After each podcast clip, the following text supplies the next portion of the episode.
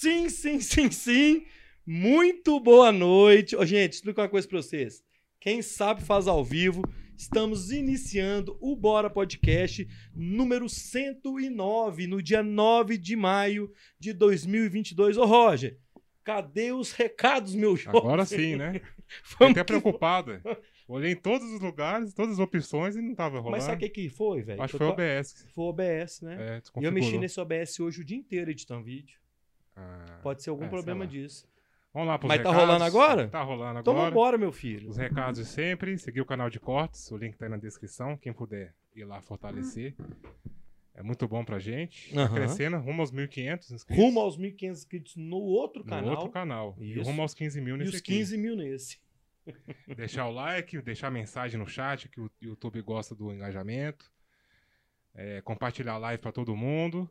Quem quiser deixar um recado, furar a fila pro Marcelo, pra gente, aquele superchat maroto a partir de dois reais que o YouTube deixa escrever uma mensagem. A partir de dois reais, pode de mandar dois. uma mensagem em destaque no chat, mandando pergunta pro Marcelo Alvo Antônio ou pra Ou nós. gente, O, um YouTube- salve. o- o- o teclado tá dando mau contato aí, não tá? Eu tô vendo aqui, mas não precisa do Hoje é teclado, não. hoje, hein? E o Pix, o Pixzão da Quem não quiser mandar um superchat, pode mandar um pix. O certo? Pix é melhor ainda, que não tem a taxinha do YouTube. Acho que É. nem é bom falar isso, né? Porque isso não É, não, vamos- o YouTube é nosso parceiro. É, então, quem quiser também, luiscalosilva.gmail.com. Cara, depois você vê no e-mail, o e-mail que o YouTube me mandou, respondendo aquela pergunta que eu fiz pra eles. Ah, tá. Vou olhar. Desde o mês passado, que eles não depositam. Ah, é verdade. É, o- Esqueci. Ô, YouTube, me ajuda aí, meu filho. É mesmo. É isso, Roger. Partiu? Eu quero saber o seguinte, ó, galera. Tem uma turma aqui já no chat, eu já vou citando alguns nomes. Rogério Carlos, boa noite. Parabéns pelo convidado. Valeu, Rogério. Terezinha Vieira, boa noite a todos. Deus te abençoe. Amém. Lucas Neneco, boa noite. Mais um convidado importante. Cláudia Abreu, ansiosa para o podcast com o nosso senador, nosso querido Marcelo Álvaro Antônio. Boa noite, Cláudia. Boa noite, Graziele. Juliana Drummond, boa noite, melhor candidato. É, gente, pré-candidato, gente. Rogério Carlos, já tem meu. Gente, gente, calma. Mari Luquezzi, nosso eterno ministro e futuro senador, isso aí. É, quem mais tá aqui? Rogério Oliveira, boa noite. Grazi... Ó, gente, fa- fala comigo se tá rolando o áudio aí, tá? Não tá, meu jovem? Eu esqueci o nome dele. Ricardo. Tá rolando o áudio? Então, beleza. Galera, o Bora Podcast de hoje está recebendo o deputado federal, ex-vereador de BH, ex- ex-ministro do turismo, Marcelo Álvaro Antônio. Boa noite, Marcelo. Bem-vindo. Loucura isso aqui. Pô, né? legal. Boa noite, Luiz. Boa noite Boa noite, bem-vindo. a todos aí do podcast que está acompanhando a gente aqui nessa noite. Mas, Luiz, eu posso usar essa gaveta aqui, cara? Pode. Pode, Que- porra, que- rapaz. O que você tá precisando? Não, só guardar aqui a, Ah, tá. a não. máquina aqui, porque Nossa senhora. Guarda isso aí, meu filho. É, oi. Ô, Marcelo, com o bandido morre aqui em Belo Horizonte hoje, o que deve ter de vagabundo na rua, rapaz. Então tem que andar precavido, né? Ô, Marcelo, boa noite, é isso aí. Porra. É, ué, Marcelo, é isso. Ô, Né? Marcelo, por falar ni- nisso, né, de você é, ter o seu porte e tudo, teve uma conversa aí de um tempo, o pessoal falou que vai, vai parar com isso, vai tomar as armas do brasileiro. O que, que você acha desse... Cara, eu acho um retrocesso enorme, né? Eu acho que contra números não há argumento, Luiz. Aham. Pô, a gente pega aí, 2019. Mentiram para a população brasileira lá atrás, naquele plebiscito que É. não respeitaram a vontade da maioria, é, dizendo ou tentando implementar na mente do cidadão de que a ausência de armas ia reduzir a criminalidade, homicídio. Uma mentira completa. Desarmou o povo, né? Desarmou o povo de bem, porque os bandidos continuaram armados. E a prova disso, Luiz, é que o, o presidente Bolsonaro ele flexibilizou, através de alguns decretos, o acesso à posse de arma, Uhum. ao porte de arma. E o que a gente percebeu foi caindo drasticamente o número de homicídios no Brasil em 2019, por exemplo, mais de 20%. Então, Luiz, o detalhe é uma questão até de lógica. Se o cidadão de bem pode ter a sua arma, pode estar armado, o bandido vai saber disso. Vai. Você não vai ficar o cordeirinho mais. Então, meu amigo, o cara antes de pular na casa de alguém para estuprar, para roubar, muitas vezes latrocínio, ele vai imaginar, fala, porra, eu posso pular ali e ali pode, eu posso ser recebido a bala. E outra coisa, Marcelo, não, isso, é- não vai estar vendendo arma em shopping, né? Pra você ir lá e comprar. Não, claro É- que não, é, pô. é, tem que fazer o, o teste, Sim, tem sim. que passar por um cadastro, né? Exatamente. É, Uma é, preparação, você tem que preparação. fazer é, é, teste psicológico, teste de tiro na prática. Então, é o cidadão bem armado e o cidadão é, é preparado para isso. Não é simplesmente botar um balcão de arma e sair distribuindo. Eu acho que quanto mais a população de bem tiver armada, Luiz, menos bandido vai se aproveitar para colocar a sua prática criminosa em, em dia aí. Em prática. Em prática, né? é. é. Galera, ó, vocês já viram que hoje vai ser papo bacana demais com o Marcelo. O Bora Podcast de hoje é um oferecimento do Voi Aqui. Se você quer comprar passagem corporativa, hotelaria e aluguel de automóveis, mande um e-mail para contato arroba voiaqui.com.br contato arroba voiaqui.com.br Manda um e-mail lá para o Rogério. Vamos valorizar os agentes de viagens aqui é, da nossa cidade, de Belo Horizonte, de Minas Gerais. Beleza? Ô, Marcelo, eu queria que a gente, enquanto a galera vai entrando aqui, ó, o chat vai, vai bombando, vai bombando. Eu conheço você há muito tempo. é, Eu sei que você é do Barreiro, Sim. filho é, do. Putz, um dos maiores políticos que a cidade já teve, o Álvaro Antônio. É, como é que foi, cara? Você nasceu no, Você nasceu com a política no sangue, é isso? Pois é, daí até uma oportunidade, Luiz, de, de explicar o Marcelo Álvaro Antônio, né? Boa. Então, sou do Barreiro. Como Isso. você sabe, tenho um orgulho muito grande dessa região que é o meu berço, é onde eu nasci, é a minha origem, e eu tenho um orgulho enorme ali de, de ser barreirense. Quando eu nasci, Luiz, meu pai ele já estava no segundo mandato de vereador. Ele já estava no segundo. Já, Ah, já. tá. Meu pai ele foi eleito vereador a primeira vez em 1970. Eu fui eu fui nascer em 74, meu pai já estava no segundo mandato de vereador. Uhum. E uma coisa que me deixa muito feliz é o bom nome que meu pai conseguiu difundir na região, sabe? Muita gente fala até hoje que o Barreiro é um antes do Álvaro Antônio É. e outro Barreiro depois do Álvaro Antônio. Meu pai era aquele cara que brigava, meu amigo. Ele ia para cima, ia para cima do prefeito. Então, a, a infraestrutura da região, as escolas, mais de 32 escolas na região do Barreiro, tudo ele briga do Álvaro Antônio com a comunidade, né? Aham. A comunidade também Uhum. se movimentava muito na época. E aí, rapaz, tem uma coisa curiosa, Luiz, que em 1980 surge quem? O PT. Né? Meu pai estava já no terceiro mandato de vereador, em 1980. Aham. Ele foi eleito deputado estadual depois em 82. E o Barreiro nasceu a primeira escola sindical, pouca gente sabe disso, de Minas Gerais. Por quê? O Barreiro sempre uma região muito industrializada, tinha lá a Manesma, que hoje é a Valoré, que É. tem lá um distrito industrial. Então surge no Barreiro ali a primeira escola sindical de Minas Gerais e nasce o PT. E o pau quebrou, meu irmão. O Álvaro Antônio não deixava é, o PT avançar e na época o PT veio com muita força, né? Uhum. Ali uma geração ali acreditando é, que o PT poderia fazer a diferença e o meu pai desde aquela época dizendo, falou assim, olha, isso aí é um conjunto de bandidos que só com o tempo a população vai entender. Então eu cresci assim, cara. Com 1980 eu tinha seis anos de idade vendo meu pai brigando com a turma do PT. E era pau mesmo, paulada, tiro, É, porrada é, e bomba. Não tinha refresco na época.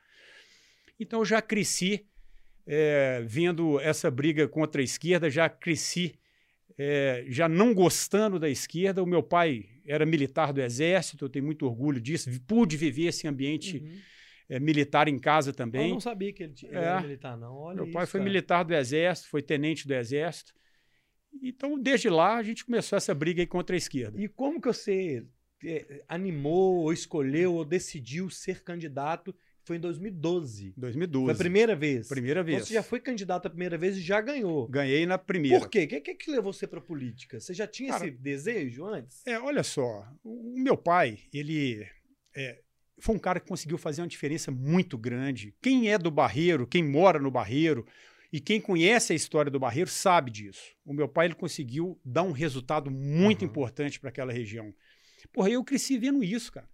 Entendeu? O tanto que a política, ela permite, a política bem feita, Eita.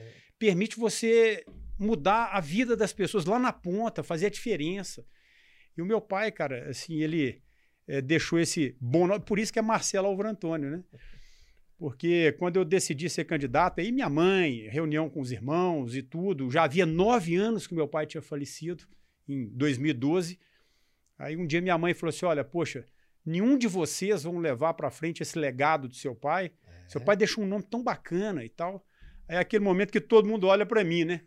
Eu falei, poxa. Você é o filho mais velho, não? Não, eu sou o terceiro O filho. terceiro. São quatro homens, eu sou o terceiro filho. Mas por que, que a turma olhou para mim? Porque eu sempre fui o cara mais popular, eu jogava futebol nos quatro cantos do barreiro, Aham. nas vilas, na. Tava sempre andando, sempre sempre mexendo, andando, né? sempre mexendo. Então a turma olhava e falava, porra, o Marcelo é o cara que, que pode seguir a carreira do pai. E então eu decidi, em 2012, e o Barreiro é igual aquele interiorzão, né? É, ah, você viu quem que vai ser candidato? Quem que vai ser candidato? É. E não fui candidato é, de mim mesmo, viu, Luiz? Eu quero explicar isso aqui.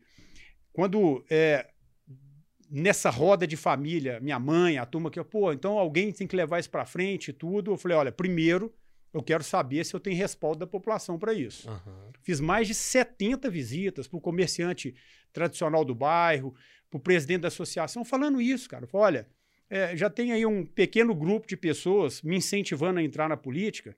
Você conhece a história do meu pai? Eu queria saber o que, que você acha. Se você acha que. Teve uma pesquisa popular, então, né? É, exatamente. Eu falei, pô, eu não vou ser candidato de mim mesmo ou da minha família. E depois de mais de 70 visitas feitas, cara, eu senti uma coisa muito boa, uma resposta muito positiva da população. Porra, Marcelo, você é um cara que está sempre aí com a gente, você é um cara que seu pai tem uma história muito É. bacana, muito bonita.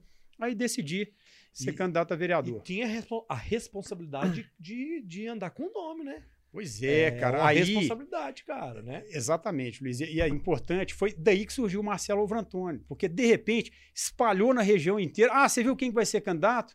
É o Marcelo do Alvrantoni. É, É o Marcelo do Alvrantoni. Cara, na hora que chegou na hora de decidir o nome de campanha, pô, então tira o do, porque se eu colocar Marcelo Henrique ou Marcelo Dias, ninguém vai saber quem que eu sou. é. Aí ficou Marcelo Que Alvrantoni. legal, cara. E tem muito orgulho de carregar o nome do meu pai. E aí você foi vereador em 2012 e em 2014 já veio candidato a deputado. Sim. É, como é que foi esse salto, assim? Porque são poucos vereadores que já vão logo para principalmente federal. cara, É, foi um salto, foi ousado, né? não, foi ousado. E assim, uma rejeição enorme. Enorme. Cara, eu, porque é o seguinte, eu lancei um projeto inovador na época, que é- chamava Vereador no Bairro. No bairro, isso. Ninguém nunca tinha feito isso disso. na vida. Verdade. Então, eu, todos os sábados, cara, a gente tinha o trabalho ali no dia de semana, na Câmara Municipal, legislar, fiscalizar o Executivo, mas aos sábados eu pegava um- uma parte do meu grupo, anunciava na sexta-feira, ou um pouco antes, que o vereador ia estar lá naquele bairro e tudo. A gente ia para lá, montava uma barraquinha lá, as- a- os assessores com prancheta na mão, caneta, e era uma oportunidade que as pessoas tinham de ter o contato direto com o Aham. vereador lá no bairro. Isso, cara, foi muito bacana, deu muito certo. A turma ia lá, falou: Poxa, precisa de um redutor de velocidade na rua Aham. tal, porque tem uma escolinha lá infantil e os carros estão passando muito correndo, correndo risco de atropelar uma criança. Tem aqui, precisa de asfaltar uma rua, rede de esgoto. Cara, a gente anotando tudo. Tudo. Fazia né, o- os ofícios. Eu deixava claro que ali eu estava fazendo meu papel de vereador, mas quem poderia atender a demanda e executar era a prefeitura. Sim. A gente levava todas essas demandas para o gabinete, fazia os o ofício, fazia a solicitação na, da prefeitura, quando pegava o protocolo, enviava para a pessoa que foi lá solicitar. Isso é muito legal. Cara. Cara, e chegou, teve na época um veículo aí, um jornal, que publicou o volume de trabalho do meu gabinete como vereador era oito vezes É. maior do que qualquer outro gabinete na Câmara Municipal. Quando você tá na ponta lá, que você atende a turma, né? Exatamente, cara. Porra, isso aí me deu, assim, uma vontade de fazer mais. E política é assim, meu irmão. Se você é vereador, você tem uma condição mais limitada de ajudar. Se você é deputado federal, aumenta essa Aumenta. condição. E o Barreira é uma região muito poli- politizada, né? É. Na época, eh, dos 41 vereada- vereadores, elegeram nove vereadores no Barreiro. E aí eu peguei, reuni a minha turma, falei, poxa, eu acho que dá pra gente ajudar mais como deputado federal. Na hora que eu trouxe pro meu grupo, meu irmão, rejeição total, de Ninguém- quase 100% do meu grupo. Porra, mas não, que isso, cara? Não, cumpre seu mandato de vereador. É, você, muita gente votou em você para para você ser vereador e tal. Eu falei, pô, vamos fazer o seguinte, então. Vamos fazer uma pesquisa popular? Vamos decidir isso aqui, não. Semana que vem a gente senta e conversa de novo. Aham. Aí foi para pesquisa popular. Aí voltou, sentou na outra semana. Cara, um desastre. Marcelo, ó, ninguém quer. Então, que falar assim, pô, Marcelo, para ser deputado federal, candidato, o que, que você acha? Tá uma rejeição enorme. Eu falei, poxa, mas será que a, a, população do Barreiro já pensou que há 25 anos nós não temos um deputado, deputado federal da região, cara, uma região potente como o Barreiro, é. quase 300 mil habitantes. De quatro em quatro anos, os deputados vêm aqui, buscam o voto, vão embora e esquecem do Barreiro. Há 25 anos não tinha um deputado federal no Barreiro. O deputado tem, por exemplo, 15 milhões de emenda, pode ajudar a, a, a região com recurso. E mais, poxa, se eu for eleito é, deputado federal, o Barreiro ainda continua com oito vereadores. Porque essa questão lá no Barreiro é muito, é muito bairrista mesmo, né? O pessoal é, quer ver lá os políticos representando bem e, e, com razão, tem que ver mesmo.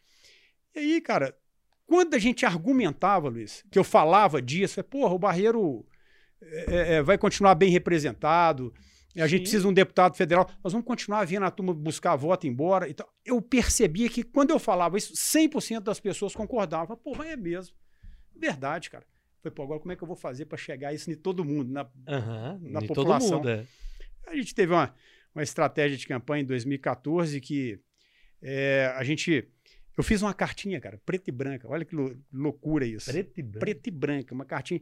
Campanha política, ninguém estava muito querendo saber, né? Uhum. Então essa cartinha ela era preta e branca, escrita importante, dobradinha assim, e só o importante assim na, aparecendo, preta e branca. Aí no comércio, nas ruas, entregando, e as pessoas pegavam que despertava a curiosidade. Uhum. E a estratégia era o seguinte, porra, pegava um negócio todo coloridinho em campanha, tinha muita gente que nem lia, já embolava e jogava no lixo. As pessoas começaram a ler e se conscientizar, cara. E o resultado foi muito bacana. Primeiro pelo nome do meu pai, é. Luiz. Eu, eu fico, eu quero até falar isso aqui com muita alegria. Porque, meu irmão, de 120 mil pessoas que votaram no Barreiro, eu tive quase 40 mil votos. E por que que isso traz alegria? Porra, quando as pessoas te conhecem e votam em você, eu tive quase 30%. Isso é muita é coisa, muito, cara. É eu, eu fui eleito daí, foi a minha arrancada para deputado federal. Então eu fico muito feliz, muito orgulhoso do Barreiro, que e, e, feliz assim pelo nome do meu pai e por isso é, é, que proporcionou, cara. Porque o problema é quando o cara não tem voto onde que ele mora, onde que as pessoas conhecem ele, né? Aí é, aí é então, se me conhecem e votaram em mim, eu fico muito feliz aí com, com o Barreiro. Eleição você começa ganhando dentro de casa, Exatamente. é, ué. Ou perdendo, né? Começa ganhando ou perdendo. ó, Às vezes nem a família vota. Ô, galera, vou voltar aqui pro chat. É o seguinte, ó, turma tem mais gente assistindo do que curtidas. Aí não, é, ó, é o seguinte, clica aí, clica aí no, no, no, joinha, que não custa nada. Então, vou mandando um abraço para a galera que já chegou aí, ó. A Amanda tá aqui, ô Amanda. A Amanda já esteve sentada aqui com a gente. Amanda Dias, é, bem-vinda. É, Hamilton Júnior, nosso futuro senador, parabéns. É, a Mari, a Mari. Os olhos azuis maravilhosos. É, gente, gente. Teimosia FM é meu deputado e será meu senador por Minas. Teimosia, de qual cidade que vocês estão falando? Mande aí. Sander Patrício, norte de Minas, precisa de atuação e divulgação para resultados. Campo aberto, fazer política para o capitão e o senador. Boa, Sander. Manda sua cidade aí também, meu filho. Romison da Rádio, meu deputado será o meu senador de Pintópolis. Valeu, Romson. Vai mandar na Pintópolis cidade. é a cidade que mais cresce em Minas, hein? Opa, aí, Romson. Quando estimulado, então, você nem acredita. Nossa senhora, quando vai lá e é, meu filho. Valdir da Band. Boa noite, Marcelo. Sou o Valdir da Band. Te ajudei na cidade de São Francisco. Fui voluntário para você. Hoje torço você nessa nova jornada. Estamos juntos com Bolsonaro 22 e Carlos Viana, governador. E o Ederson Paulette, o Edinho, deputado. Como o senhor Opa, calma, ele já tá dando um spoiler aqui, ó. O Ederson. É. Ô, Ederson, pera que nós vamos chegar lá, meu filho. E chegou dois superchats aqui já. Um do Rogério sem mandar nenhuma pergunta. Ô, Rogério, mandou superchat, tem direito a mandar pergunta. E um superchat de cinco. Salve, turma, do Roger. Queria saber do Marcelo o que ele acha. Opa, pera aí, calma. Então vamos lá. Quem mandou superchat tem. gente, gente, hoje é polêmica. Quem manda superchat tem prioridade. O Roger mandou sim. Ô, Marcelo. Salve, turma. Queria saber do Marcelo o que ele acha de enfrentar. O que ele acha de enfrentar os defensores de um condenado contra um presidente em exercício honesto? vai ser a primeira vez que vai ter uma eleição de um ex-presidente com um presidente em exercício, né? Como é que você vê? Eu não ia chegar nesse assunto, mas como mandou o superchat, a gente já vai começar abrindo essa, essa mensagem. Como é que você vai, vai ser essa eleição? Quem que é o Roger. Ô, Roger, muito fácil, uma eleição de polícia contra ladrão. né? Não tem outra. Vai ser uma eleição dura, obviamente. Agora, o, o que a gente precisa de entender é que a gente vive um momento no Brasil, Luiz, que não tem meio termo, cara. Não tem espaço para isentão, não tem espaço para terceira via. Por quê? Porque senão, meu irmão, se a gente não tiver um cara igual o Bolsonaro, primeiro, para organizar a casa igual ele organizou, acabar com a safadeza, com a corrupção, Uhum. né? E ele fez isso. Eu fiquei dois anos do, do governo e fui testemunha disso. Entendeu? Então, já, já vai fechar o- aí quatro anos, né, o mandato inteiro. Não existe um ato de corrupção identificado no governo. E aumentou a fiscalização não só dos órgãos de controle, quanto da Polícia Federal por determinação do presidente. Então, as estatais, por exemplo, chegaram a dar é, 70 bilhões de lucro. Ó, aliás, desculpa, de prejuízo. Hoje, 35 bilhões de lucro. Uhum. Então, uma recuperação de 105 bilhões, mostrando que quando não rouba, sobra dinheiro. Recuperou a saúde financeira das estatais. Então, meu irmão, é o que eu estou dizendo aqui. Não tem espaço para isentão. Sabe por quê? Nós estamos lutando é contra uma ideologia que é, que é a favor da ideologia de gênero nas escolas, entendeu? Sexualização das crianças. O PT e a esquerda, gente, nós temos que entender isso. Eles não, é- não são contra o Bolsonaro. Eles são contra a família. O Bolsonaro é o nosso líder, mas é apenas uma pessoa. O que a esquerda ela defende, ou, o que ela é contra, ela é contra a família. Aquela senhorinha que vai para a igreja orar, eh, professar a fé dela, a, a esquerda é contra. Né? Aquela pessoa que, que quer o filho na escola, quer o filho na escola aprendendo português, matemática, ciência, geografia, preparando esse jovem para o futuro, para ter oportunidade, preparando profissionalmente. A esquerda é contra. A esquerda quer fazer a fábrica de militantes, doutrinar os jovens. Então, gente, não é esquerda contra a direita, não é só o presidente Bolsonaro. Nós temos que entender que nós estamos lutando pelo futuro e pelo bem do nosso Brasil. Entendeu, Luiz? Então, é uma campanha que não vai ser fácil, mas que nós vamos realmente derrotar essa, essa ideologia nefasta da esquerda, não tenho dúvida nenhuma. E o Rogério, que mandou o superchat, ele mandou a pergunta aí embaixo aqui, ó. Por que só o Lula pode fazer campanha antecipada? Estamos de olho. É, É, pois é, né? É. Porque, vamos lá, vamos falar a verdade aqui, Luiz. O detalhe é o seguinte: o que está acontecendo no Brasil, pessoal? O detalhe é o seguinte: a mídia mamava, a grande mídia mamava bilhões e bilhões todos os anos, mamava, né? A gente vê aí é, é, a Rede Globo, por exemplo, agora em franca decadência, mamava dinheiro que é do pagador de imposto. É. É seu, é meu. Dinheiro que o presidente Bolsonaro decidiu destinar para a saúde, para a educação, para a segurança pública. Por que, que eu estou dizendo isso? Essa mídia que ficou sem o Jabá, sem o Gabiru, se aliou à esquerda, né? que também se aliou a determinados é, é, setores do judiciário. Tudo isso né, para derrubar um presidente que é honesto, que defende a família e que nunca teve no Brasil um presidente que defendesse, defendesse de forma tão contundente a liberdade do povo brasileiro quanto o Bolsonaro, cara. Então, se uniram para quê? Para voltar ao que era antes. Por que, que antes era tudo certo? Porque todo mundo roubava junto, todo mundo roubava junto e o silêncio da mídia era muito bem pago. é. Né? Então era, era isso que acontecia. Eu, eu, É o bem contra o mal, tá, galera? eu tava ouvindo uma entrevista, um, num- acho que até num podcast, enfim, do pessoal de São Paulo. O pessoal tava falando, o que, que eles estão querendo? Se, se- vamos dar um exemplo que se o, o Lula ganhar a, a eleição, ele- o- a, a palavra que a pessoa usou foi o seguinte: fica tudo tranquilo no Brasil, ué. vai estar todo mundo caladinho, tranquilinho. É, é. A pessoa usou essa expressão assim. É, e você falou de mídia, eu queria vir falar das redes sociais. Existe um- um- uma censura, cara, pro Total. pessoal de direita. Total. Essa história do Twitter mesmo, logo ficou muito bem contada depois Sim. que mudou tudo, né? Sim. Você já, você já percebeu isso? Quando você, Total. você, você no seu, nas suas redes, você acho que diminuiu o engajamento, cara, de uns tempos pra cá. Ah, muito, É, né? muito, muito. né? Então, o Twitter agora, graças a Deus, o passarinho foi liberto, né? Mas ainda as redes sociais, o Instagram, o Facebook, a gente sofre muito com isso, cara. Muito com Eu isso. vou te falar, Então- o, a o Instagram meu hoje foi um dos piores dias. Porque eu, eu tava divulgando a nossa live. É. É um trem maluco. Pois é, tudo que você falar de Bolsonaro, de direita, de. Meu irmão, vai derrubar o engajamento mesmo, não tem como.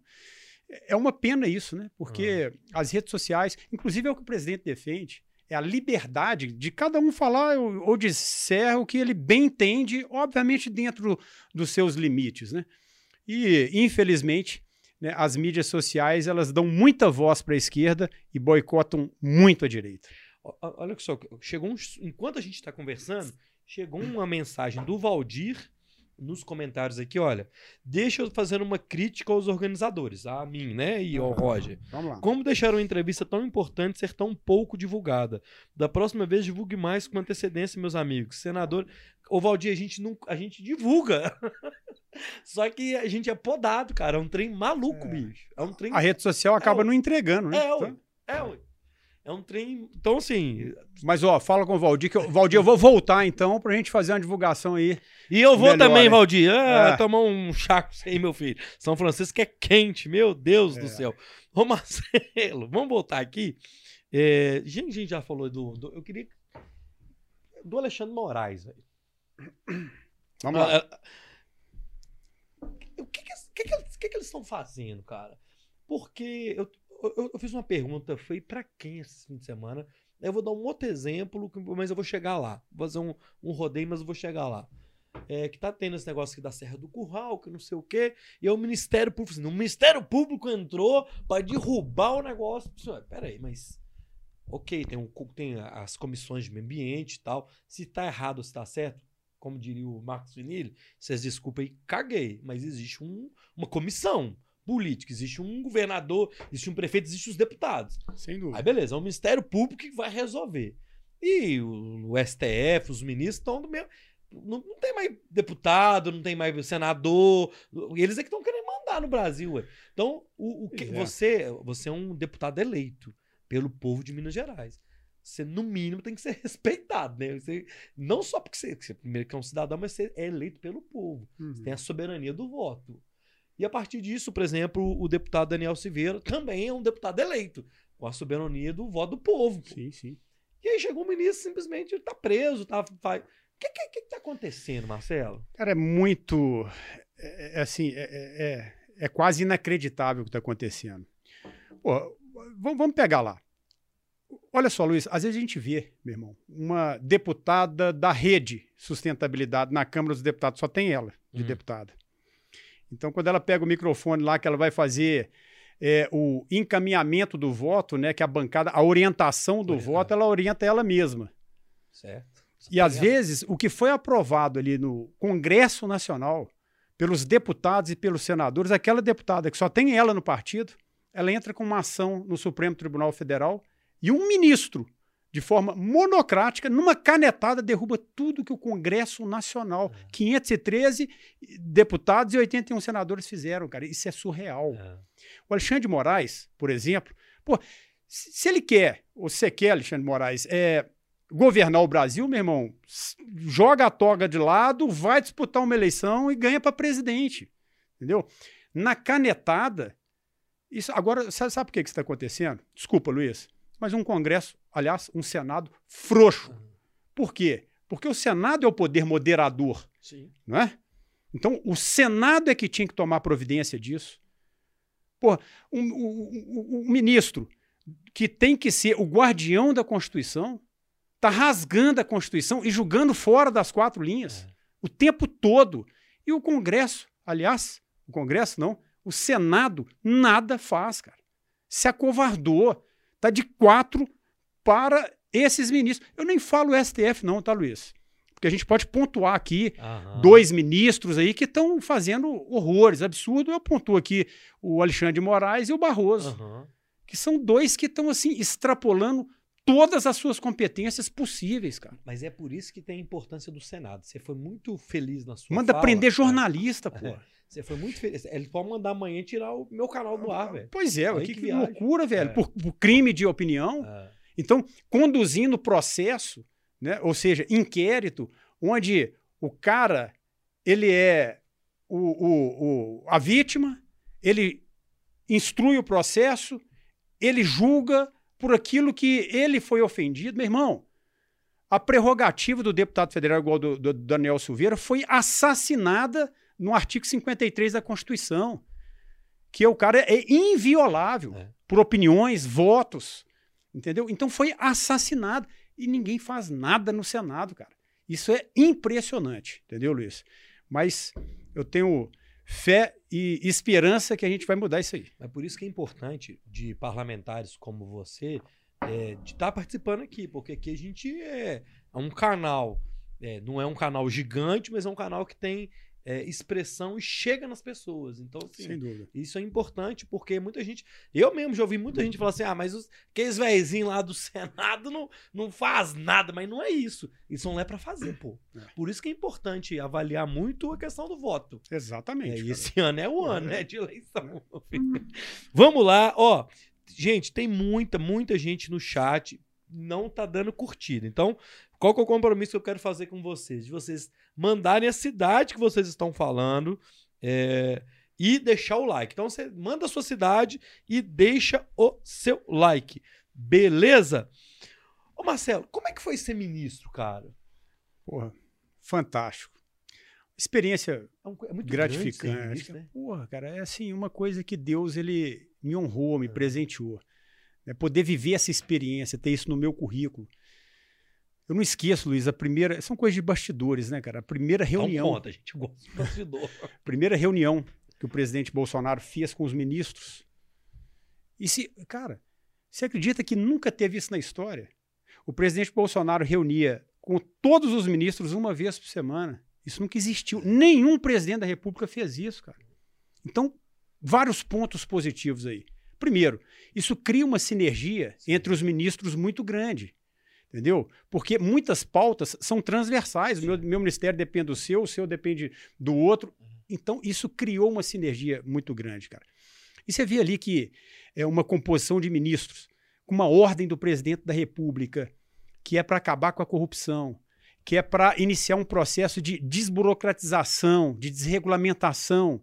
É que ao longo dos anos o PT, a esquerda, eles burocratizaram, porque essa é a marca da esquerda, do PT. Eles botam dificuldade para vender facilidade. Isso é claro, isso é, é muito fácil de se identificar isso. E o, e o presidente Bolsonaro, com todo é, o, o, o seu entendimento de tirar o Estado das costas do, do empreendedor, o cara que gera emprego, o cara que gera renda. Então, você participar de um momento desse, para mim, foi, foi gratificante e consegui, Luiz, graças a Deus, ao longo de dois anos, né, fazer meio que uma revolução ali no Ministério. É, tem pessoas lá de 15, 17 anos de Ministério falando assim: poxa, nunca teve uma gestão né, que entregou tanto resultado. Nós acabamos com o visto, é, é, o pedido de visto, a exigência de quatro países estratégicos: Estados Unidos, Canadá, Japão e Austrália. Isso aí bombou. Por exemplo, o parque é, lá de, de, é, de Foz do Iguaçu. Mais de dois, mi- pela primeira vez na história, no final de 2019, 2 milhões de turistas no parque, muitos americanos, japoneses, cara, por um simples fato de retirar a exigência do visto de americanos, japoneses, australianos.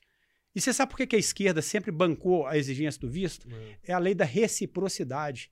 Se os Estados Unidos exige, exige o nosso visto para entrar, nós vamos exigir deles aqui também. Uma burrice, cara. Nó- Nós precisamos gerar emprego, eles não. Entendeu? Nós Inclusive, tem queremos- muita gente da esquerda indo para lá para arrumar. Nós estamos querendo turista É, aqui, pô. Exatamente. E você Então, pegou foi, um foi- ministério, principalmente aqui no Brasil, que é importantíssimo, cara.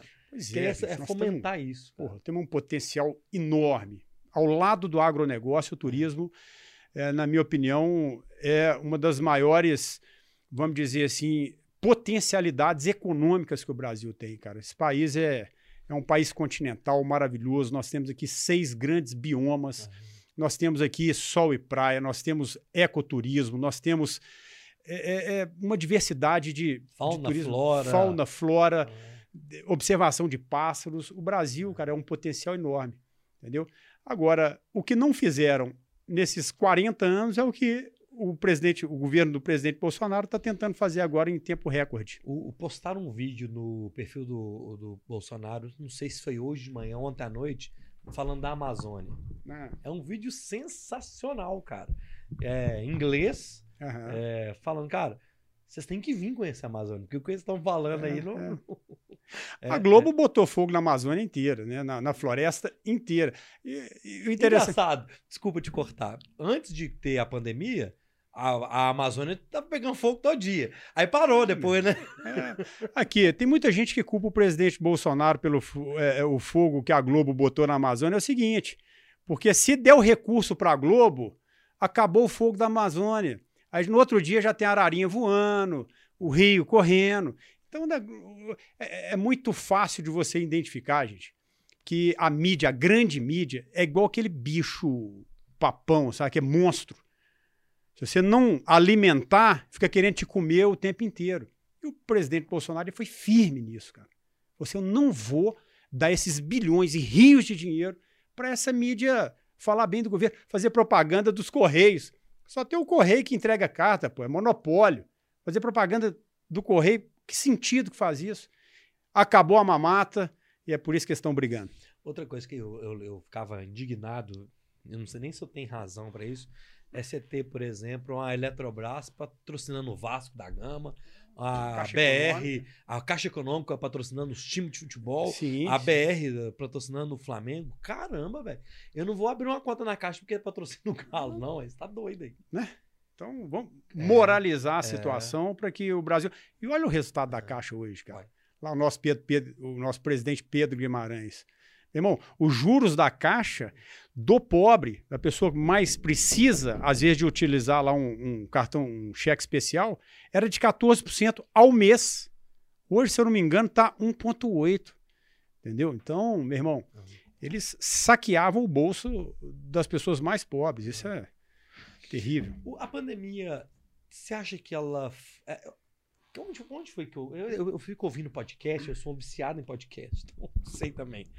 É, a pandemia, se não é a pandemia, é, não tinha essas pesquisas que está saindo agora, não. Nem, nem, é, porque se é uma pesquisa hoje, por exemplo, uma data tempo, é, que eu, eu, não, eu não consigo entender. Você acredita nessas pesquisas e outras? Se não tivesse tido essa pandemia, não tinha nem como fazer pesquisa, né? Já era no primeiro turno, né? Ou não? É, olha só, Luiz, vamos falar para as pesquisas, né? É. Eu acho que são as mesmas pesquisas que em 2018 o Bolsonaro perdia para todo mundo. Aliás, o Haddad era para ser o presidente do Brasil, segundo as pesquisas, senadora. né? E a Dilma senadora. Exatamente. Agora, o que a gente vê e o que eu acredito é as pesquisas das ruas, cara.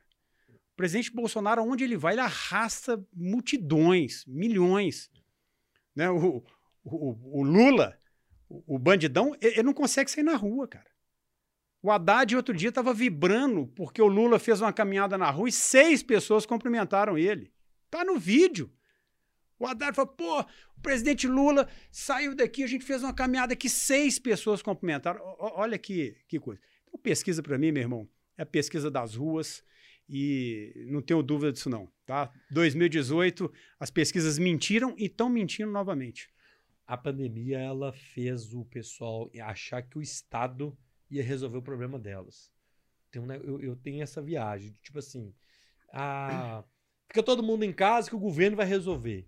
Acho que deu isso para o povo e não é, cara. É. A longo prazo, a, eu falo assim, o futuro daqui 10, 15 anos, o Brasil não pode depender de governo, não, cara.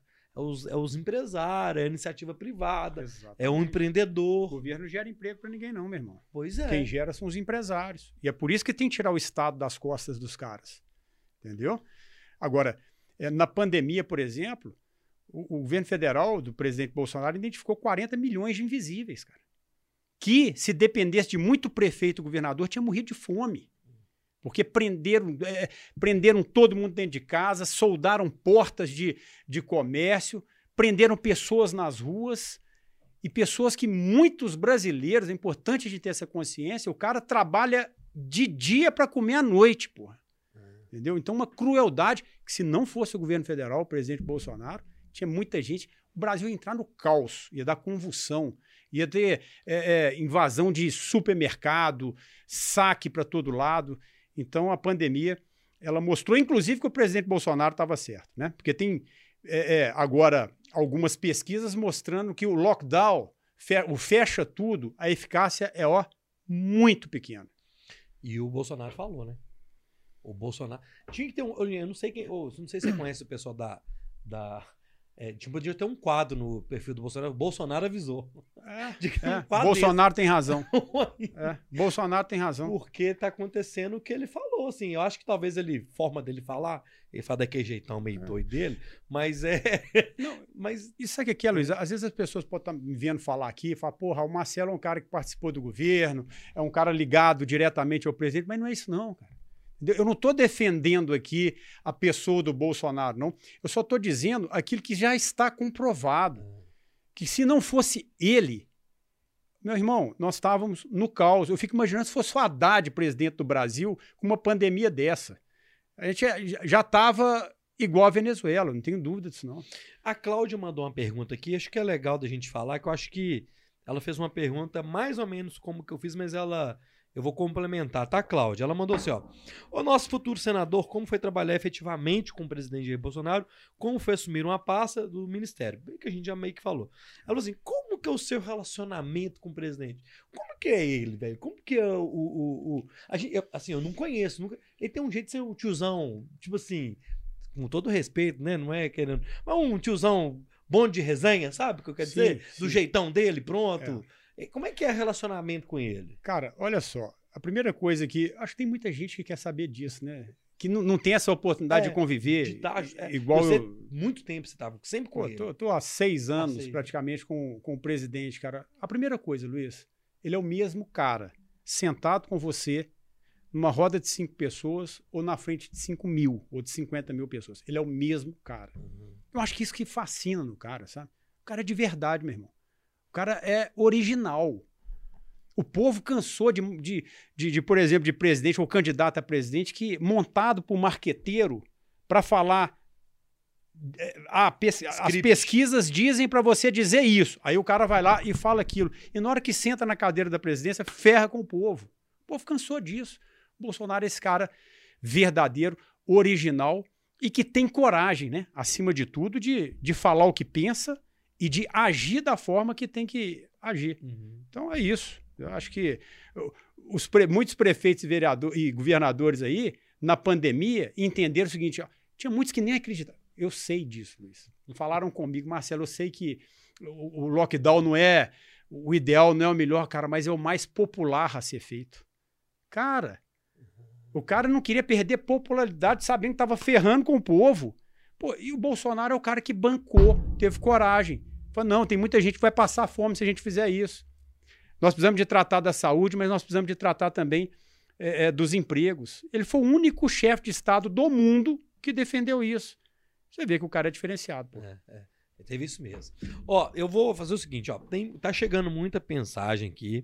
É, muita, mas muita mesmo. Então é o seguinte, ó. Vai mandando, vai mandando as suas mensagens. Curte aí. É, e curte, que eu vou fazer mais umas minhas aqui. Depois eu volto com a turma do chat. A gente vai finalizando lá no chat, beleza?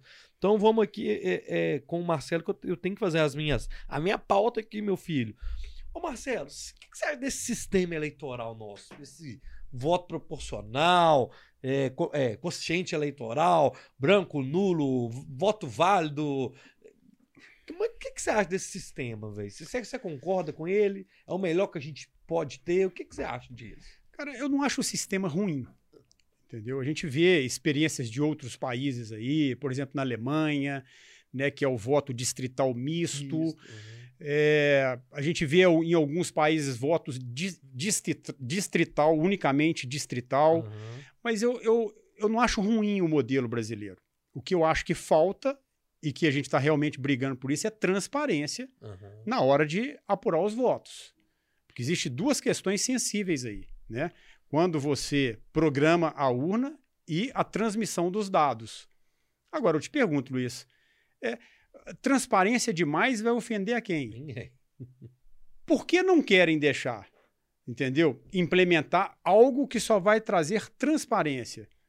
Poxa, eu acho que isso aí é, faria bem para a nossa democracia, é, responderia muitas indagações de muitas pessoas e, sem dúvida nenhuma, seria melhor para o Brasil se a gente pudesse ter aí, pelo menos, o voto impresso e auditável. É, né?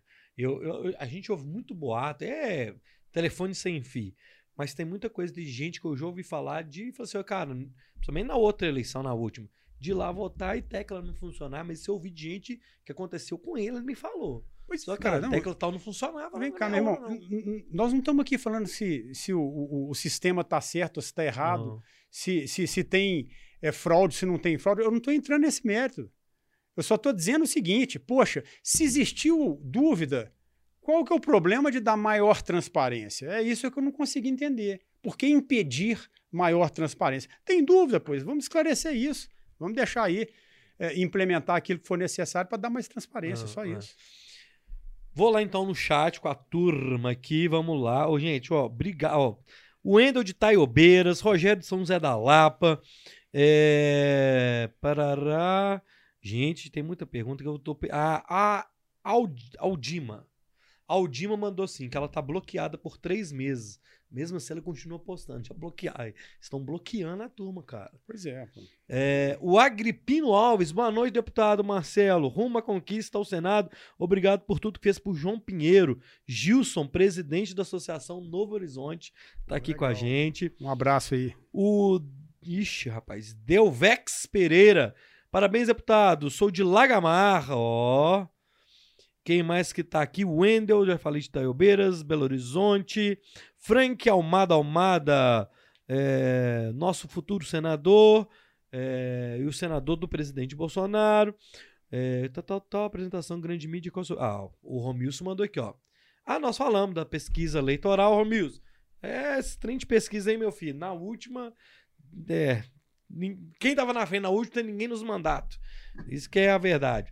Marcelo, como, como, como ministro do turismo, o que você tem a dizer do aeroporto internacional Serra da Capivara, que morou, demorou 30 anos para ser construído e o dinheiro era desviado, agora não funciona. Qual que é? Você sabe dessa história? Eu não sei. Onde que é esse aeroporto? Conheço o aeroporto internacional da Serra da Capivara, que aliás é um lugar belíssimo. Uhum. Serra da Capivara é, é na cidade de São Raimundo Nonato do Piauí. E é um aeroporto fantástico. O que precisa lá, o que acontece lá na Serra da Capivara é o seguinte: é, para você conseguir voo ou aumentar o número de voos, você tem que ter hospedagem. Ah, tá. Então lá falta investimento em hotéis, pousadas é. e tudo. Você não consegue aumentar, fica a história meio que do ovo da galinha. Ó, se tiver hotel, se tiver é, é, pousada para abrigar os turistas, né, o receptivo turístico, eu aumento o voo. Ah, mas é, é, se aumentar eu, o voo, a gente constrói. Eu, eu, é. é, se aumentar os voos, a gente constrói. Aí fica meio que essa essa história aí. Mas a Serra da Capivara é um lugar belíssimo que acho que os brasileiros tinham que conhecer. Cara, você conheceu o Brasil todo com essa com sendo ministro, é, né? Você deve ter visto, você deve ter visto muita coisa maravilhosa. Coisa não, linda. Não nem noção. Muita coisa linda, gente. A gente precisa de ir para longe para ver as maravilhas do mundo, não, cara. Nós temos o Jalapão, que é maravilhoso. Nós temos a Serra da Capivara, nós temos o Delta do Parnaíba, nós temos a Amazônia, nós temos, poxa, uma infinidade de, de destinos turísticos, assim, de encher os olhos, né? Agora, a gente precisa de reduzir o custo Brasil, né? O problema é que a pandemia, Luiz, eu, eu fiquei dois anos como ministro, o primeiro ano, e o segundo já entrou a pandemia. É. Então, a pandemia, ela realmente atrasou muitas ações do governo aí para a gente conseguir aumentar esse potencial turístico do Brasil que, que você pode falar para mim? Porque muita gente critica o governo federal hoje com a questão de inflação, preço de gasolina, é, preço de supermercado, que vai no supermercado, poder de compra. O que, que, que, que você pode falar disso do governo federal relacionado a isso? É, se tem alguma esperança de talvez dar uma melhorada? Porque a pandemia afetou isso demais, né? Sem dúvida nenhuma, né? É, é importante as pessoas terem essa consciência. Pessoal, olha só, a inflação tá um problema no mundo inteiro. Na Alemanha, na França, nos Estados Unidos, é, países de primeiro mundo, todo mundo sofrendo com a inflação. Imagina essa pandemia, o impacto que essa pandemia e a política do, do fique em casa que a economia vem depois, a gente vê depois, é que, para mim, é a grande causadora desse problema maior da inflação, cara. Então aí vem também a guerra lá da, da Rússia com, com a Ucrânia. Né? Aí a gasolina tem um reflexo sobre a gasolina, não só no Brasil, mas no Uhum. mundo inteiro. Então é um sé- uma série de fatores, um conjunto de fatores que, infelizmente, está trazendo aí uma, uma inflação maior. Mas eu não tenho dúvida que o, o governo federal, o governo lá eh, na parte da economia, Paulo Guedes comandando, sem dúvida nenhuma, vai voltar a, a reduzir os preços. A gente vê, Luiz, que o Brasil saiu dessa crise em V. E é verdade. Sim. Muita gente imaginou que o Brasil ia entrar num- numa recessão. enorme. O Brasil já tem potencial de crescimento de 5%. Coisa que outros países, países aí eh, de primeiro mundo, não conseguiram fazer. Então o Brasil ele tem um poder de reação muito grande. Eu tenho certeza que o povo está sofrendo aí um pouco a, as altas, a alta dos preços, mas eh, o governo federal vai, vai colocar isso em ordem. O, o Van, Vanderberg Moreira mandou assim, foi até legal o que ele, ele mandou aqui, é o seguinte, futuro senador, o Brasil vive hoje uma ameaça real de, gran, de que as grandes conquistas, dentre elas, a Constituição que trouxe estabilidade política, o Plano Real que trouxe estabilidade econômica e a Lei de Responsabilidade Fiscal eh, que freou os gastos públicos, além da família que vem sendo atacada por ideologias diversas. Como será o seu mandato para defender essas conquistas?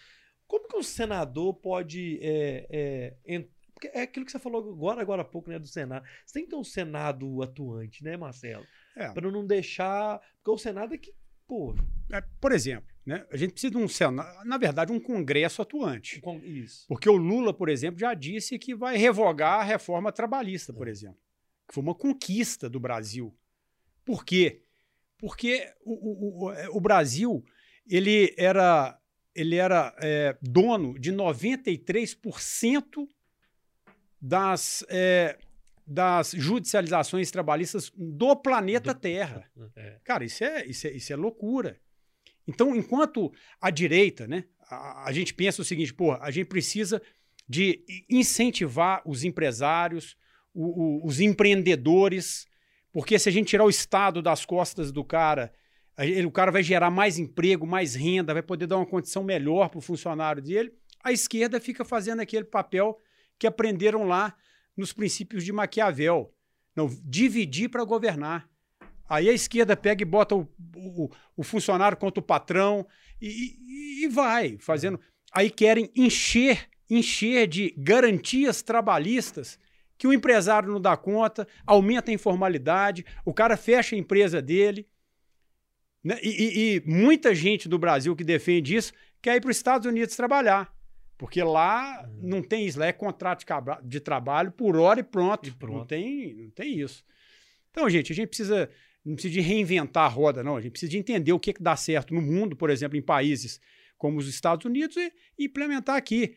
Por isso que a gente precisa ter um Senado alinhado com as políticas do governo, um- uma Câmara alinhada com os políticos, com, com as políticas do governo federal, para que a gente não deixe, para que a gente não possa deixar o retrocesso acontecer. O Vanderberg é lá do Jequitinhonha, do Vale do Mucuri. Ela falou, ele falou o seguinte: que a sua pré-candidatura representa uma esperança para eles lá, cara. É- Poxa, obrigado, Vânia. Rafael, obrigado. Rafael Henriques, boa noite. Futuro senador Total Total tem nosso apoio. Rafael Henriques de São Joaquim de Bicas. É, a Prisca tá mandando uma mensagem aqui. Ô, Prisca, eu vou passar para ele, mas é porque é uma questão é, de relação com os governo estadual. Mas eu vou falar aqui, bom que você já fica sabendo. É, demanda, meu filho. Boa noite, Marcelo, meu senador. É, hoje quem tá falando sou eu, ele é pré-candidato, viu, Justiça Eleitoral. É, Exatamente. boa noite, Marcelo, meu senador. Marcelo, nos ajude. O deputado estadual do PL, ah, o Antônio Carlos Arantes, colocou é, um projeto de lei que vai tributar o leite para fora do estado em 12%. Nos ajude. Peça ao Arantes para retirar o substitutivo que vai para a comissão orçamentária amanhã. O produtor rural clama por sua ajuda. Aí é é entre, entre parlamentares. Então, É. de repente você dá uma olhada nisso. Não sei se você tem relação com o Arantes, mas é questão do governo estadual aqui. Né? Pois é. Fica, fica a demanda aí, meu filho. Tá bom, tá bom. Vamos Tá? analisar aí qual que é essa proposta, essa É. emenda aí do Arantes. E, poxa, eu acho Manda que... um zap pro Arantes, meu filho. E, e- e um detalhe é o seguinte: os produtores de leite de Minas Gerais eles já são muito, mas muito sofridos. Muito sofridos. Eu acho que a gente tem que fazer é, ações que vá dar incentivo para eles e não penalizá-los ainda mais. Eu acho que muita gente aí que, que, que é produtor de leite sabe o que eu estou falando aqui, o sofrimento que é. Então, me surpreende isso, porque o Antônio Carlos Arante é um cara que conhece a realidade conhece. dos produtores rurais. É, mas vamos saber o que, que é, é. e vamos tentar Mandar intervir um zap para ir lá, o, é, isso aí. jovem. Ô Marcelo, eu queria agora, a gente falou muito de política, eu quero falar um pouco mais da sua vida. Vamos para a vida pessoal do Marcelo. O que, que, você faz na hora vaga? Você, você, você... Porque o pessoal fala que poli... É, político não trabalha, trabalha demais. E você tá sempre viajando, sempre visitando, nunca tá dentro de casa. Mas qual, qual é o momento ali do Marcelo avô, Marcelo pai? É, o que, que você gosta de fazer? Como é que é a sua vida? Você é um cara discreto, né, Marcelo? É, é bom. Na hora que você falou assim, o que, que você faz nas horas vagas, eu falei assim, além de trabalhar. Carrega pedra, né? Carrega pedra. Olha, Luiz, é, eu sou uma pessoa que, de hábito simples, eu gosto de fazer o que a maioria da população também gosta, né? Gosto de dar meus tiros, né? Eu, uhum. vou aos clubes de tiros e aquilo ali para mim é uma terapia. Uhum. Gosto muito, né, de praticar o, o, o tiro. É, poxa, tá com a família, tá com a minha filha, com a Amanda. Quero mandar um beijo para Amanda, que é um orgulho muito grande que eu tenho dela. Uma menina que se tornou uma mulher guerreira e que também, né, está do lado certo da história, não tenho dúvida nenhuma. E Amanda, pode ter certeza, minha filha, que você tem um futuro brilhante aí. É, então é isso, tá com a família, cara, fazer uma viagenzinha de vez em quando, sair com os amigos, tomar alguma coisa, botar o papo em dia. Vai numa igreja? Você é... Gosto de ir à igreja, pelo menos assim, pela vida muito corrida, eu não consigo ir, ir mais do que uma vez por semana, mas praticamente todos os domingos eu estou ali no culto. Né? O culto é aquilo que traz para a gente o refrigério, que renova, que aumenta a conexão com Deus. E isso aí eu não abro mão também, não, Luiz. Você falou, você citou o nome da Amanda, e tem uma pergunta lá, que lá do início do Ederson, o Ederson Edinho falando que Amanda será nossa futura deputada, é, nossa futura deputada. No bastidor da política tem isso. Ó, a filha do Álvaro Antônio aí vem é. pré-candidata tal. Existe essa decisão ainda? Não tem? Ela tem vontade? Eu perguntei para ela, ela falou que não, não sabia. Ela ensaboou aqui. É, é a Amanda é muito é. inteligente. Olha, não, a Amanda ela, ela está pré-candidata uhum. a deputada estadual. E aí eu, eu vou até confessar aqui, Luiz, um, um episódio com ela. Né? Ela me procurou um tempo atrás, falou assim, pai, olha, e ela, poxa, ela é muito enganjada. Uhum. Ela tem um projeto muito bacana de assistência a crianças. É, Amanda, ela tem, assim, na veia, esse desejo de atuar, de, de ajudar. Ela me procurou e falou assim, pai, eu quero ser candidata a deputada e tudo. E eu confesso que a princípio eu até desestimulei, cara. Eu falei assim: não, Amanda, olha. mexe com isso, não, minha filha. Não mexe com isso agora, você tá nova, vai ter tempo ainda. É. E tal. Ela, ok. Aí passou assim uns, uma semana, dez dias, ela me procurou de novo. Falou: pai, olha só. É, eu quero ser pré-candidata a deputada. Eu quero ter a minha experiência. Uhum. Se der certo, ótimo. Eu vou brigar para que dê. Se não der, pai, eu vou entender. Eu sei que você não pode me ajudar e tudo. Não pode, né? Eu acho que você não pode me ajudar. Poxa, isso aí mexeu comigo, né? Uhum. Então eu não posso impedir que a Amanda é, seja candidata, né? E ela tem um potencial muito uhum. grande. Eu não tenho dúvida que, se caso essa pré-candidatura, né, e, e isso se tornar uma realidade lá na frente e ela se eleger, eu acho que ela vai poder contribuir muito com caráter, uma pessoa de caráter, uma Sim. pessoa guerreira. Eu acho que ela vai poder contribuir muito. E aquele negócio, né? Igual a gente está lendo a mensagem da Prisca aqui, que também tem as demandas estaduais. Então é importante sim, a gente ter representante sim. Na Câmara Federal, na Assembleia, na Câmara de Vereadores. É. acho que tem que estar em todos os cantos. Pô, né, Luiz, Marcelo? todos os parlamentos, meu amigo. Que né? seja dos menores, lá com nove vereadores, ou os maiores, Câmara de BH com 41, ou que seja Assembleia Legislativa, ou que seja é, Congresso Nacional, tem ali a defesa da família, é. né, dos, dos nossos é, costumes. Todas as casas têm ali projeto tramitando para aprovar ideologia de gênero, é menino e menina usando o mesmo banheiro, é coisas que afrontam a igreja. Poxa, se a gente não tiver os nossos para defender, então, nós vamos permitir que a esquerda avance nessas pautas nefastas. Casamento do mesmo sexo, é tudo isso, meu irmão, passa em parlamento. É. Se a gente não tiver os nossos lá, a gente vai vir ver uma balbúrdia na nossa sociedade. Ô Marcelo, assim, eu, eu- é, igual eu falei com você, nosso papo ele é rápido mesmo, é uma horinha, uma horinha e pouca. Eu quero falar o seguinte, ó, turma, vou. Última chance de você mandar uma pergunta para o Marcelo. É agora, é agora, que aí eu vou finalizar com ele com a minha aqui e, e, e volto no chat, tá bom? Bora lá. Ô Marcelo, é, o que, você poderia falar pro, pro, pro- pro mineiro, cara? Porque o mineiro ele é conservador, cara. É O mineirinho É. come quietinho, aquele negócio, só que é, às vezes ele não expõe muito, tá? fica ali quietinho, então, mas lá no, no voto ele vai lá e marca presença. Exatamente. Só que eu acho que a gente tá vivendo um momento que tá na hora da gente falar, cara. Assim, É. é, que eu queria que você deixasse um recado pra turma que tá te assistindo, porque o podcast ele termina agora, mas fica ali o vídeo. Então, daqui dois meses tem nego te assistindo, é. tem gente vindo, procurando. Manda um recado pra turma é, pra, pra, pra esse ano aí. Luiz, primeiro eu quero agradecer Minas Gerais. Eu quero agradecer porque eu fiquei muito honrado de, de ter sido o deputado federal mais votado em 2018. Porque o povo de Minas Gerais acreditou em mim, acreditou nas, naquilo que a gente defendia e que a gente ainda defende. Um estado maravilhoso que tem um potencial turístico enorme pelas seus, suas belezas, seus recursos naturais. Tem um povo trabalhador e isso que você está dizendo, cara, um povo conservador. O mineiro é um povo conservador. As pessoas que vêm a Minas Gerais ficam maravilhadas, cara, com a nossa hospitalidade, né, como o mineiro trata as pessoas. E Minas Gerais não merece mais eleger candidatos, né, tanto para legislativo quanto para executivo, candidatos que vão defender é, é, tudo aquilo que é contra a família, que defendem assassinato no ventre das mães, que defendem a ideologia de gênero, que aquela senhorinha, quando vai lá para a igreja professar a fé dela, né, ela, a, a esquerda é contra isso também, entendeu? O tempo todo. Então, acho que Minas Gerais, pelas suas características, pela beleza do Estado, sobretudo pelo seu povo, cara, merece realmente não retroceder. Né? A gente teve um respiro agora, gente. A gente teve um respiro agora com a eleição do presidente Bolsonaro. Então, a você que ainda está meio que nessa dúvida, está ali assim, não existe terceira via, não existe ser isentão. Ou nós estamos do lado do bem, ou nós vamos estar do lado do mal. Né? Ou você vai se posicionar para defender a família, para defender a nossa pátria, a nossa liberdade, ou nós vamos entregar isso para a esquerda. Então, gente, não existe terceira via, tá, pessoal?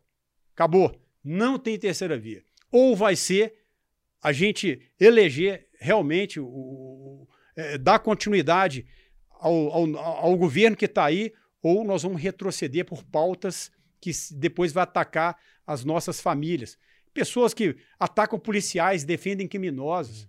Porra, que, que, que é isso, Luiz? O cara ataca, fala que policial não é gente defende os criminosos, ladrãozinho de celular, pô, o menino tá ali, vai roubar um celular para fazer um dinheirinho, ah, vá pro inferno, cara.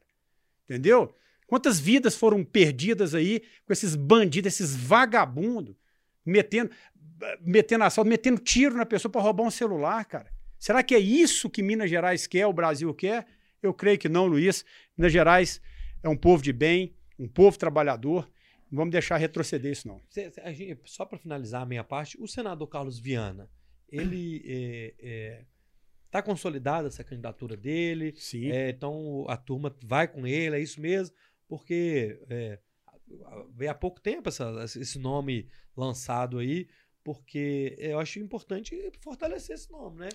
É, olha, hoje o, o- o senador Carlos Viana ele é pré-candidato Aham. a governador do estado de Minas Gerais, com apoio do presidente Bolsonaro. Certo. Né? Agora, o Viana, a única hipótese do Viana não ser candidato é se ele não quiser. Ok. Então, se ele entender que não quer e tudo, mas é, o Viana, então, a princípio, e hoje ele é o nosso pré-candidato a governador com apoio do presidente Bolsonaro.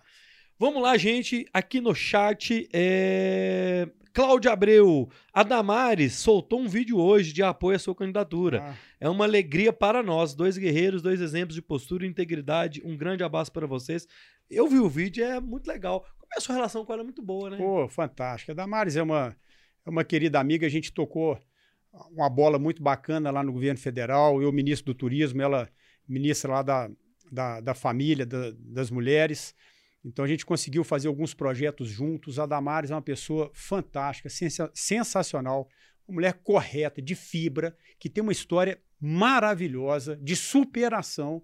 Né? O que a Damares já passou na vida e aonde ela chegou, meu irmão. Aquela mulher é uma mulher de fibra. E as nossas mulheres são de fibra. O Brasil precisa mais Damares. Tenho dúvida disso, não.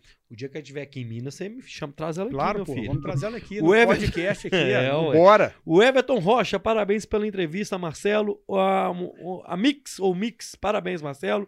É, o Valdir, pronto, agora já tem minha candidata a deputada. Eu, aí, gente, tá vendo? Tem que divulgar, meu gente. E o Valdir falou que ela Estamos é pedindo voto pra ninguém não, aqui não, hein? Não, de jeito nenhum. É bom falar isso, viu, Valdir? Porque é. Ela é pré-candidata. Pré-candidata. Lá na frente vai chegar o momento. Tem as convenções, onde são os nomes são escolhidos, isso, isso. né, gente? Marcelo, voltei e ajudei o Carlos Viana para senador na última eleição, que legal. Agora estarei com você. Pergunta para para ganhar governador, queremos contar. Ah, o Valdir confirmando aqui ah, o nome do dia da pré-candidatura do Carlos Viana. O Agripino também agradeceu todo mundo, lá de João Pinheiro. Ah, Juliana falou que Minas não abraça o Lula. Fala do Daniel Silveira. Ah, cê, vamos, vamos, vamos, finalizar aqui com o Daniel. Bora. Ô, ô, ô, você tem relação com ele? Assim, tem, o, o, pessoal. Eu queria falar, inclusive, do, do, do que o, o perdão do, do, do Bolsonaro. Que, que, o presidente fez com, com ele, ele mostrou que, oh, turma, aqui nós tem, tem, tem, tem um comando aqui, né? Claro, porra. Qual que é a sua relação com o Daniel e o que. Qual que é o sentimento que você vê dele com essa situação toda? Eu tenho uma relação pessoal com o Daniel, né, meu amigo.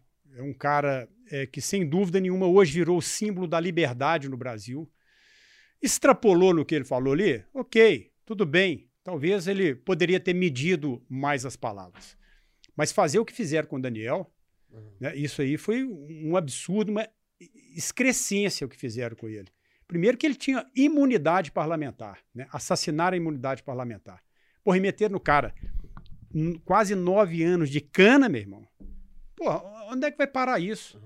O presidente Bolsonaro simplesmente corrigiu uma injustiça que estava sendo feita com ele. Ao contrário do Lula, né? Que o Lula deu indulto para bandido, para terrorista, que assassinou quatro pessoas. E o presidente Bolsonaro ele corrigiu, né, ele corrigiu uma excrescência do judiciário que estava punindo com quase nove anos de cadeia uma pessoa por um crime que sequer está previsto na, na, na Constituição, que é o crime de opinião. Então, parabéns ao presidente Bolsonaro pela coragem de colocar em ordem aquilo que era uma grande injustiça em relação ao Daniel. E um deputado federal eleito pelo pois povo. É, isso é, é, isso é muito forte. Isso. Cláudio Abreu, parabéns, Luiz, pelo seu trabalho. Vamos ler elogio é bom também, gente. Parabéns pelo seu trabalho, pela elegância no trato, mais ou menos, Cláudia. e por tirar o melhor do convidado com simpatia e alegria, obrigado. Mix Marcelo, você é um exemplo em trabalho, arrasou no Ministério do Turismo. O Everton, Marcelo, olhe com carinho para o norte de Minas. Ele é de Caraí de Minas. E a Suzana mandou palmas. Marcelo, eu vou finalizar aqui e finalizo com você, beleza? Tá, vamos lá. Galera, o Bora Podcast dessa semana, quinta-feira, a gente está de volta às 8 horas da noite com o humorista Glauber Cunha, contar umas piadas aqui. E na sexta-feira, o Ícaro. O Ícaro é o número um do ranking mundial de Taekwondo. É um garoto, assim, que é sensacional. Foi, acabou de ser bicampeão pan-americano semana passada de Taekwondo. Representou o Brasil no Japão nas Olimpíadas. Então, é, Quinta-feira, às 8, o Glauber Cunha, humorista. E na sexta, o Ícaro, que tá, veio para BH e, vai, e topou to, vir aqui com a gente, vai dar uma colher de chá aqui. Então, acompanhe a gente, beleza? Marcelo, deixa um recado final para a turma que está aqui até agora assistindo. É, obrigado, sim, do, da sua simplicidade, obrigado, de ter aceitado o nosso convite. Quando eu conversei com o Vitor, eu já te conhecia há muitos anos, mas não tinha o contato telefônico ali nem nada. Na hora que eu falei com o Vitor, assim, será que o Marcelo topa? Ele topa na hora. Então, assim, claro. obrigado. Você é um cara muito grande, um deputado, não, isso, é, ministro, enfim. É, obrigado, sim, pela sua simpatia, por não ter. Ó, gente, ó, isso é importante também teve censura de nada. Eu posso perguntar o que eu quisesse aqui. O homem é transparente, então assim, muito obrigado. Deus abençoe sua caminhada, da sua família, eu já te falei, falei com Manda, falei com o Vitor já. A casa é sua, o que tiver ao nosso alcance. Manda um recado final pra, da turma. Muito obrigado, tá? Cara, primeiro, obrigado, Luiz. Agradecer aí a você, o Bora Podcast. Meu irmão, se eu te falar uma coisa, eu acho que você não vai acreditar. Não vou, não. Se eu não me engano, é o primeiro podcast que eu participo. Sério, que legal. Sério? Obrigado. Sério, cara. Primeiro. Você até Pô. falou assim, pô, você é um cara mais reservado É. e tal. É, Acho que foi o primeiro podcast que eu participo. Fiquei muito feliz de né? estar aqui. Acho que mais pessoas têm que divulgar o seu Uhum. podcast, cara, pela sua transparência. O cara que você é, te conhece há muitos anos, você sabe disso. E agradecer mais uma vez aí ao carinho de Minas Gerais, da turma toda, por dizer que a gente precisa de realmente, é, nesse conjunto de esforços, pessoal, não deixar o Brasil retroceder, pelo amor de Deus, tá? Vamos para frente, vamos para cima e não vamos aí deixar essa esquerda avançar.